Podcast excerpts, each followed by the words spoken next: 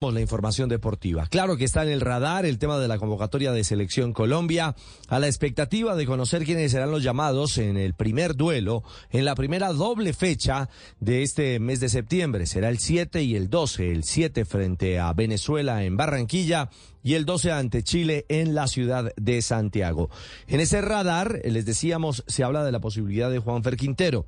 Tendrá mañana partido de Copa Libertadores de América determinante para Racing en sus aspiraciones de llegar a la semifinal del torneo frente a Boca Juniors.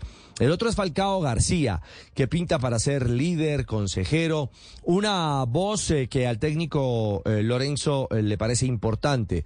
Recordemos que el reciente antecedente, hace tan solo horas, el Atlético de Madrid goleó 7 por 0 al Rayo Vallecano. Falcao, el Tigre, no tuvo minutos en la cancha por la Liga Española. Y claro, en el radar, James Rodríguez, que de a poco ha ido teniendo minutos con el Sao Paulo de Brasil.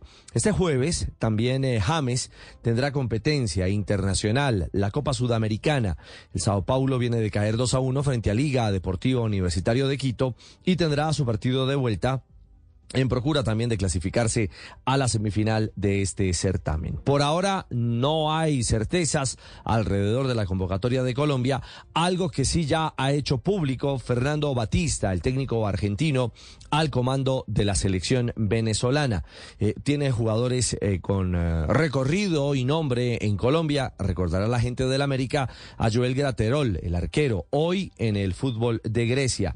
Entre los experimentados, también de los convocados, aparecen jugadores como Roberto Rosales, Wilker Ángel en el bloque defensivo A y un Tomás Rincón, el inacabable Tomás Rincón en la mitad de la cancha. Y más eh, en eh, el universo de hoy, en el eh, sentir de los aficionados, la presencia, la presencia de un hombre como Joseph Martínez, que se ha convertido en socio ideal de Leo Messi, recientemente en el Inter Miami en la MLS. Y anoten allí a Jefferson Soteldo y también, por supuesto, a Darwin Machís, que se ha consolidado ahora en el Cádiz de España. Ah, y ojo con Salomón Rondón, compañero de Miguel Ángel Borja en el River Plate, también aparece entre los llamados por el técnico.